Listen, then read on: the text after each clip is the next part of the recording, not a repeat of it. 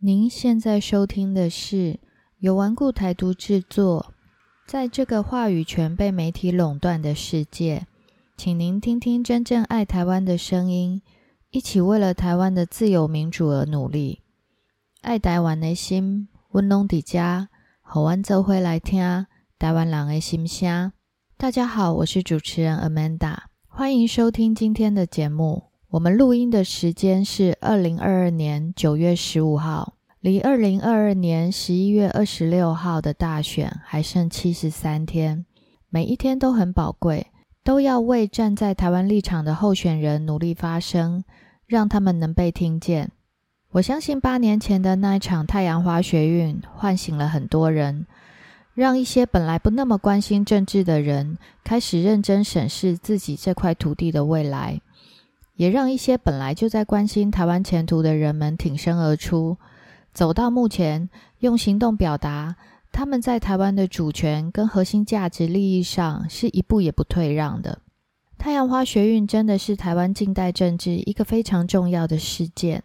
它唤醒了许多曾经以为政治与我无关的人，也改变了本来的政治结构，更因此瓦解了一些旧有的势力，开启了新政治的另一个章节。但是有句俗话说：“岁月是把杀猪刀。”这句话本来的意思是，在经过长时间后，原来看起来那样光鲜亮丽的人事物，会随着时间流逝而不再美丽。但岁月这把杀猪刀放在政坛上，却是一个有趣的指标。在太阳花学运里，有许多指标性的人物，曾经让人以为他们支持台湾立场，却在这八年的岁月里，经不起检视，一一曝光了本性。英文有句谚语是这么说的：“隧道的尽头就是曙光。”八年时间的照妖镜和潮水退了之后，让我们看清了一些人真正的样貌。但今天我们的专访特别找来了一个人，八年来他的心智从来没改，立场不变。与其说岁月在他身上没起到什么作用，不如说因为它的核心价值非常坚定。从一开始就打定主意要站在支持台湾立场的这一边，从来不曾改变。让我们来欢迎今天的来宾，现任基隆市议员张之豪。之豪议员，欢迎你，可以请你跟听众自我介绍一下吗？嗨，各位听众，打给安安，打给后，我是张之豪。刚才非常感谢 主持人很感性的这个开头。我是小学毕业离开台湾。在加拿大住了十年，就是中学到大学的阶段。那刚好这个时间又是九零年代中期到两千年代的中期，所以刚好台湾这个时候也是正在经历一个剧烈的本土化进展的过程。那尤其是对于我们这一种年纪不够大，就是我们这个年纪啊，小学毕业基本上什么东西都略懂一点，就过马路不用大人牵嘛。对这个世界的认识跟理解都在自己摸索，但是偏偏呢，我觉得啊，那个年纪对我来说，我跟土地之间的连接已经深到我无法无视于自己是台湾人这件事情。所以，纵使是我在这个年纪离开了台湾，然后到了另外一个环境里面去，反而促使了我去思考自己是谁这个问题。那这个问题其实台湾自己的人也是会经历到，但是他大部分的人可能是在大学的时候才会遇到，就是高中毕业念大学，如果去外地念大学，那他就会跟来自其他县市的同学相处。比方说你是高雄人的话，你可能第一次才会知道哦，跟一个桃园人当室友啊，或者是跟一个苗栗人当室友，然后那是什么样的感觉？然后大家在彼此思考彼此的家乡的的这些。相似跟不同等等，你开始进入到一个想象共同体的时候，你遇到了真正过去想象的那些人。那这个状态对我来说更早发生。就我小学毕业了，我到了加拿大去，但一开始的时候英文也不是很好，自然就会中文的同学，我就会想要跟他交朋友，至少求助于人家，因为我什么都不会。那可是会讲我们这种 Mandarin 的人，不是只有台湾来的。有 China 来的，我记得我第一个遇到会讲 Mandarin 的同学是汶莱，就是从汶莱来的，但他不是真的汶莱，就是他父母亲是从汶来，所以他其实会一点，然后他假装我不会，就是跟着别人一起霸凌我，然后你知道霸凌完了，然后我才知道说等一下，等一下，等下他们在笑我的同时，我发现这个人好像其实知道我在说什么，所以，所以总之啊，就是说。呃，我们在那个地方去一去思考，在一个异国的环境里面，要开始去认真的、用力的去思考自己是谁这个问题，那同时不断的从异中找寻那些类似的人、类似的东西，包括其他的台湾人。所以我很快就 locate 出学校里面说的其他台湾人在哪里，谁是谁这样子。那我在就是小学毕业的时候，我就开始交了一个高雄人的朋友，开始交了一个桃园人的朋友，呃，开始交了一个宜兰人的朋友。那我自己是台北跟基隆还有嘉义长大的人嘛，所以我开始去乐于的跟大家认识，进入到这种想象，就是哎，其实我们 somehow 都 share 同一个背景，这个背景到底是什么东西？到底 what makes us us？我们到底为什么是我们？我们到底为什么会觉得彼此是彼此的同胞？然后我们为什么会很喜欢彼此之间用代义来恭维？就是这些东西都是。比方说，如果说有 China 的人在，然后我们就会故意用台语恭维，或是有香港人在啊，我们就用台语恭，那这样子人家就不会知道我们在讲什么。要不然，我们如果还是讲华语的话，人家还是很有可能会知道我们在说什么。当然，其实这种状况千万不要乱试啊。比方说，你以为人家听不懂一些脏话，然后就骂人家。我跟你讲，脏话说传达出来的气场是很宇宙一阶同一个标准的。你在讲那三个字跟那个五个字出来的时候，人家也知道你在骂他。或者以前是曾经这样子，就是 把自己搞到一个 trouble 里面。Anyway，所以我是说，就是这样的状况之下，开始去认真思考自己自己的身份，自己是谁，自己自己在干什么。那那个年代刚好又是一九九零年嘛，九零年代嘛，就是有这个台湾的有一个飞弹危机嘛，有九六年的总统大选嘛，所以当然我是在那之前就已经出国了啦。但是总之到了那边去，然后就发现台湾竟然发生这样的状况，对我来说就是所有的亲人家人全部都在台湾，结果竟然遇到这种事情，是吧？总之就是很生气，也很那个。就可是，在那个时代，我是九零年代，那个时候也没有网络，所以那个时候我们都知道台湾的讯息一定要看报纸。哎，台湾那个中文报纸只有台湾的中文报纸只有联合报的海外版叫世界日报，所以我们就只能看那个东西。是这个报纸自己本身的立场对我不止没有影响，反而把我淬炼成一个意志很坚定的人。就是我可以看着同派或者是这种偏见非常强烈、政治立场偏颇的这种报道，我可以一直读。但我不会受他影响，不只是受他影响，我自己还会自己去想相对应的其他的立场去跟他对话。我不是真的跟他对话，但是我自己心里就想说，等一下他这样讲，可能也许不是真的是如此。就是我有点像是我自己在给自己做一个媒体试读的训练。那这个训练，我那个时候并不知道我在做这件事情，我那时候只是觉得他讲的肯定有问题。但是那个时候为什么会这样想到？毕竟你那么小，没有，因为那个时候是这样，就是我记得是九六年总统选举嘛。然后，所以实际上总统选举发生是在九五年，那个飞弹也在九五年发生嘛。那因为是李登辉访美是九五年嘛，所以是一九九五年那一年很重要，就是李登辉访美，然后接下来总统大选，然后彭明敏、谢长廷搭档竞选，然后郝柏村什么等等，就就是这些东西发生中。可是哦，同时那个时候民进党自己的总统选举还有一个总统初选，那时候民进党四组人然后代表民进党出来选，林义雄是一组，彭明敏是一组，许信良是一组。然后还有一组，好像是张俊宏的样子，好像是我有点忘记第四组是谁。那不管怎么样，至少联合报也是把他们民进党的总统初选的这四个人，他们自己民进党那个办党内的这个证件发表会，他们把他们的证件全文刊登在报纸上，所以我就全部都有读到。所以一方面，这个报纸它必须要求真，所以它不能够造假。这个人家的讲稿你不能造假，但是他的评论他可以有他的立场，所以他的评论就非常的严厉犀利。但是他的评论归评论，对我来说，我有办法分辨啊，这是评论，而且这个评论我不觉得比我想的有道理，我也不觉得比彭明敏或者林义雄讲的有道理啊。所以说，他们虽然刊登了，然后他们要反驳，但是我觉得，哎，也许其实你本来刊登的这个全文，它对我来说更有说服。所以就像这样子的东西，那同时我也是试着要去，我觉得其实最终我们在追寻自己是台湾人这个过程，都是在。找寻一个自己在这个世界上的位置，找寻自己在这个世界上的身份。我要用怎么样子的身份行走在这个世界里？那我觉得最近曹新成在其中的一个访谈里面，他甚至讲到存在主义，我觉得真的很有趣。他就直接说，自从上帝没有了以后，他好像是用沙特啦，他是说呃沙特的小说里面就是在讲人存在的意义。那存在主义当然主张的是，以往的人类存在的意义就是为了上帝而存在，他生下来就有原罪，然后等等，就是这些基督教义的这个世界观。但是在存在主义的解释里面呢，就是你的存在的意义就是你必须要自己创造的。沙特认为最有办法、最能够让你自己展现出你存在的意义的东西，就是抵抗，抵抗一个主体，抵抗一个惯性，抵抗一个权威，这个就会给予你自己一个存在的意义。虽然最终可能还是没有意义，就是说，虽然最终还是它不是为了什么东西而存在。但是你必须要在你的不长不短的这个七八十年的人生里面找寻一个呃，让你觉得呼吸、心跳在跳，你在抚摸着你孩子的头发的时候，你觉得有一个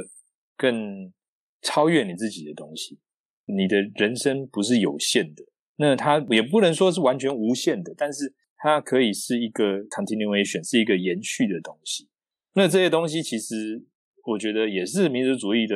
起源之一啦。我觉得这个跟启蒙主义跟人文主义的兴起都有直接的关联。那我觉得，其实当然那个时候没有想那么多，也不可能进入到这么哲学的思考。我觉得在那时候纯粹就是认真的想自己是什么，自己是谁，然后我为什么在这里，为什么在做这些事情。因为我跟讲回来，就是当时那个飞弹危机啊，很多的台湾人都感到很愤怒，不只是台湾，就是在海外都是。那我记得我在温哥华就去中国的 c o u n s e l 就是那个领事馆，不是大使馆啊，因为温哥华不是首都嘛，所以没有大使馆，就是领事馆，就是办中国护照的那种地方。然后我记得就在他的外面，然后就各路的人马都去那边抗议，就有非常独派的，也有新党，连新党都有去。那个时候的新党其实是呼群保义啊，捍卫中华民国啦。当然，我在猜，他们当然也有一个选举的考量在了，就是在这种时候不能够直接就跪下了，要跪下要等到二零零八年之后才全部都真的大家都采取跪姿。那其实，在一九九五年、九六年的时候，是在遇到这种状况的话，啊，就算蓝色的，他还是必须要采取一种他过往的反共姿态这样子。所以我就发现到各路的人马都在对中国抗议。那当然，独派的就比较激烈一点尤其是我们这种老前辈啊。就会在那边烧五星旗什么的，我就看得很爽。但是当然，就是旁边也会有一些人，就是觉得啊，这样子太激进啊，这个手段。但我是觉得还好。我觉得是在那个时候，我就在思考说，因为温哥华很多很多很多的台湾人，在最高峰大概有十万个人，你就会发现到怎么怎么会这么多人？当然那个时候有一个书叫做《一九九五闰八月》，反正就是一些各式各样的因素，让尤其是有能力的、有办法的，比方说中小企业主啊，中小企业主最多啦。呃，高阶的官僚等等，就是大家能够送就把小孩子送出去啊，或者怎么样子的。但我就在想，台湾这个状态啊，我们这个长期在被战争威胁之下的这个国家，然后让我们今天必须要面对中国的飞弹的威胁。然后，中国飞弹威胁对我来说，那只是我从小就被告知的东西，终于真的发生了。其实这样子而已。我是八零年代出生的小孩啊。那这就是冷战，还有在核弹威胁的时代啊！我年纪再小，电视上也是会播阿诺的电影，也是会播史特龙的电影啊。这些电影都是以冷战为背景，所以我们知道这个世界上有冷战，我们知道美苏，我们知道这些东西，我们知道有可能核子的威胁，这些东西都是在这整个时代的背景之下。我们的父母亲这一代，他们这个婴儿潮那个时代，就是在这个背景之下生出来而成长的。到我们这一代，我们这个由婴儿潮所生出来的这一代的人，自然也是更是有这样子背景的理解。所以，飞弹危机只是实际发生了，终于发生了，原来长这样。那我只是想说，我们为什么大家都在这个 condition 里？我们要怎么样才能够脱离这个命运？要怎么样才可以不再被为这种战争威胁？我们要怎么样才可以不再被这个奇怪的国家啦、符号啦所束绑？我那时候就是想这种东西。就是在想说，我记得第一次我要在课堂上报告，我要报告我自己的国家，我来自什么地方，然后我就只是要写一个 page，就是一个 A4 大小这么长的一个小短短的小文章而已。它其实主要其实只是要让我们要练习写写一个 composition，写一个英文的小小的文章。但是对我来说，我花了很多很多的时间，想要解释我来自什么地方这个问题，因为那个时候刚好就是飞弹危机，说我是要解释这件事情，我要解释飞弹危机这个东西。我又要解释 ROC，我要解释 Republic of China is not the People's Republic of China，就是我就要解释这些东西，我自己就越写越烦，因为我自己可能都没有办法把这个事情把它讲得很清楚，因为我根本不知道我自己在想什么。那我不知道我自己在想什么，我觉得这是一个很糟糕的事情。连我要介绍我自己从什么地方来这件事情，我竟然都讲的这样子哩哩啦啦。我虽然只是年纪不大的人，但是我也觉得这个不是一个很难的东西。比方说别的国家的人，日本的同学，他哪需要解释这么多？他只要带一个，那个时候是超级任天堂，他只要带一个超级任天堂出来，然后就是说，我这国家就是做这个的，我就是来自于这个地方。当然，只要在几年之后，他可能就说，我就是来自一七六来的地方就好了。他不需要解释这么复杂的东西。我要跟他解释，不只是 R C 跟 P R C，我还要说啊，所以呃，I speak Chinese，but I'm not Chinese，but I'm Chinese too。What？What？我们要讲这么多奇奇怪怪的事情，然后我们以为在中文世界，在华语世界里面，我们长年以来以为这一切都很 make sense。但你当你要把它转译成英文的时候，你要把它分成两种 entity。来作为解释，两个分析的个体，两个分析单位来做解释的时候，你就发现这一切都是超级智障的。至少我那时候觉得这一切都超智障，怎么会这样？所以我才开始觉得这些童明敏他们在讲的东西是非常 make sense。这是理性思考的部分。那感性的思考部分，我觉得大家都讲很多了，就不用再特别。啊，我们到海外去，然后就很想什么鹅啊煎啊什么这些东西，我觉得就是。大家都有，所以也不用特别说。我只能说，我有一个我非常敬重的一个长辈，他在我出国的时候给了我一个录音带，然后那个录音带其实是他那个时候啊，会有一些人可以自己自费去一些那种录音室，然后就是那个他的配乐就是类似一些 KTV 的那种配乐，然后那种纳卡西达就是那种电子琴啊什么的，反正他就录了一整卷录音带的泰语老歌给我。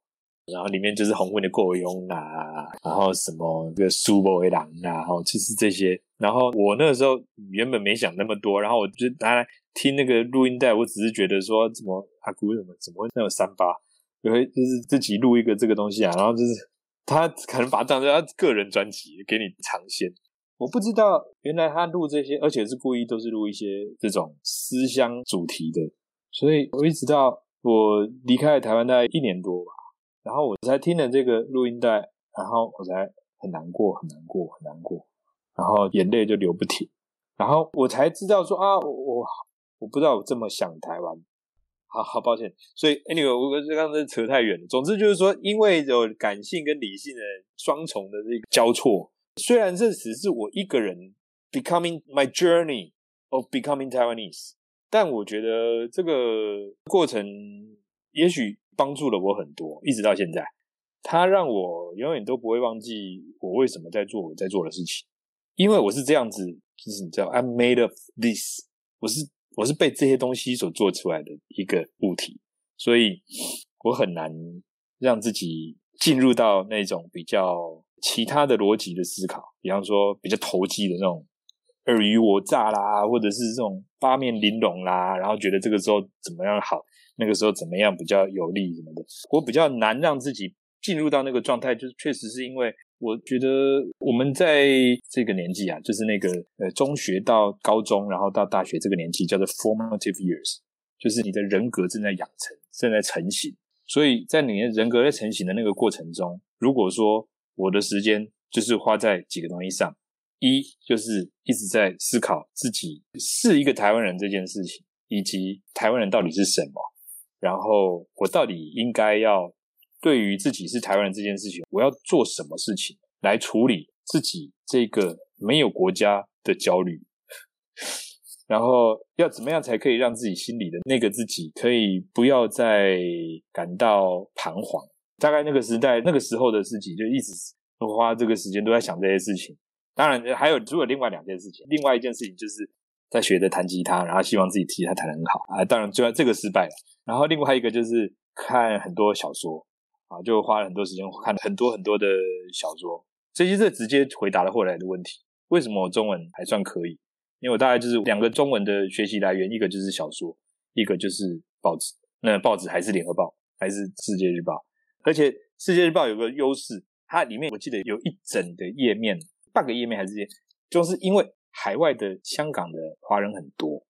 来自香港以及。老广，老广就是那种呃广东啊，或者是台山啊，北美哦，很多很多的这些来自中国，可是是讲 Cantonese 的这种人，他们都是来自于台山。好，总之就是这种老侨很多。那世界日报也想要抓这些老侨的市场，所以它就会有至少两三页的页面，都是这些香港的作家写的东西，不论是散文或者是这个报道。那我觉得看香港的华语跟中文，对我来说也是一个很有帮助的事情，因为我会一直去 refer 回去说，他的语言的逻辑跟我的语言逻辑好像有点不一样，甚至他跟台语的逻辑也不一样。不能说逻辑啦，就是我们的文法会不同，动词啊、主词啊，然后介词会怎么用啊，其实都会有点差异。那所以我觉得大概就是这样子，对我来说，就这些东西都蛮有趣的，所以我就没有让自己完全不读中文。但是因为那个就不是网络时代，所以说一天就这么多，但是就每天都有一点点。所以，所以我觉得大概是这样子。所以说真的，我一直没有觉得我中文好，我也没有觉得我的文笔好。我甚至常常都会觉得我自己写的东西，其实要是翻译成英文就很好翻，但是没有人发现这件事情。其实我写很多很多东西都可以直接翻成英文，很多句子都可以直接翻成英文。我觉得其实反而是因为我习惯用直白的逻辑去思考事情，跟想要解释事情，而且其实我不是为了要解释给别人听，我其实多半是想要解释给我自己听。所以我试着要去理解这件事情，我就想要把这个事情把它整理好给自己看，这样子我就不会搞错。所以，既然整理给自己看，已经写这么多了，干脆把它放出来好了。那所以说，我并没有特别的修饰什么我的用词或怎么样。老实说，因为我很讨厌为赋新词强说愁的那种抒情文啊文体，我看了就会头很痛。所以我从来都不觉得文笔好，我纯粹只是觉得，我只是一个想要把东西搞清楚的人，大概是这样子。好了，Anyway，我们应该直接进入到下一题。